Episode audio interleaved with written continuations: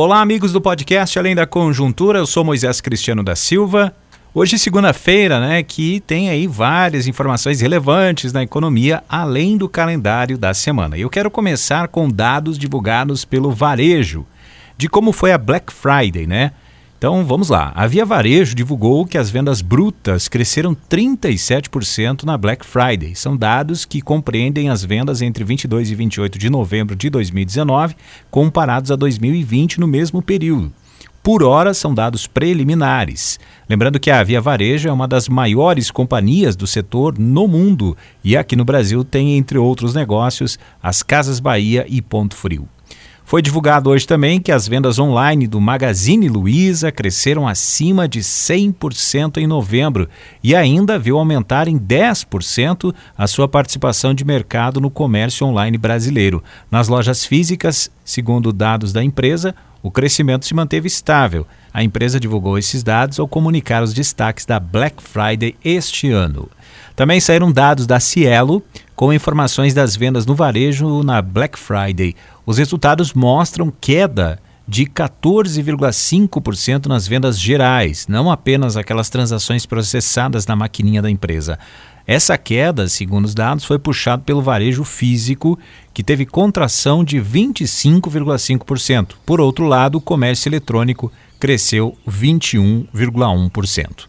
Agora, os dados de confiança da Fundação Getúlio Vargas, depois de divulgar hoje que a confiança do setor de serviços teve a segunda queda consecutiva, recuando 2,1 pontos em novembro para 85,4 pontos, o indicador que mede a incerteza da economia interrompeu a sequência de quedas iniciada em maio e subiu 2 pontos em novembro para 145,8 pontos. As notícias sobre a segunda onda da Covid-19 no Brasil, segundo os analistas, são o principal componente para o aumento da incerteza. Eles dizem, inclusive, que o índice caminha para finalizar o ano em patamar muito elevado e com pouca sinalização de retorno a patamares mais confortáveis em pouco tempo ou em curto prazo.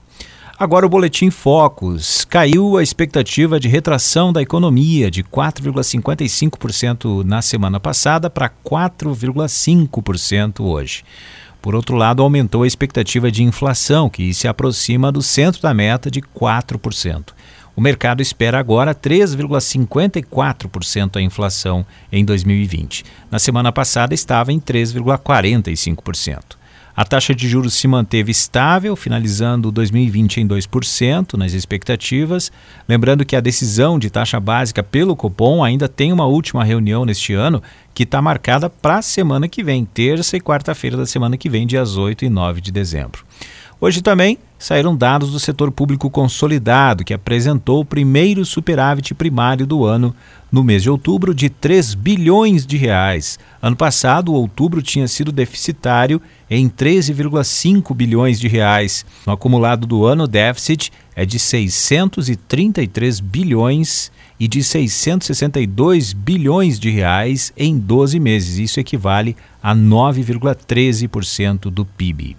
No mercado financeiro, ao meio-dia, a Bolsa de Valores estava em queda de 0,12% a 110.407 pontos. Os analistas dizem que, apesar do viés negativo, né, inclusive na abertura, a Bolsa está testando uma alta para consolidar o mês como o melhor novembro dos últimos 21 anos. Realmente, né, a Bolsa teve um impulso bastante grande neste mês.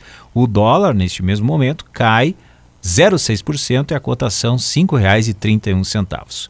Finalizando com o calendário econômico da semana, que tem como destaque a divulgação do PIB oficial do IBGE, que vai ser conhecido na quinta-feira, dia 3. Será o dado do terceiro trimestre de 2020. Além disso, entre outras informações, teremos produção industrial e balança comercial. Lembrando que todos os dados nós trazemos as informações e as análises durante toda a semana aqui dentro do podcast Além da Conjuntura. Um forte abraço para ti e até a próxima.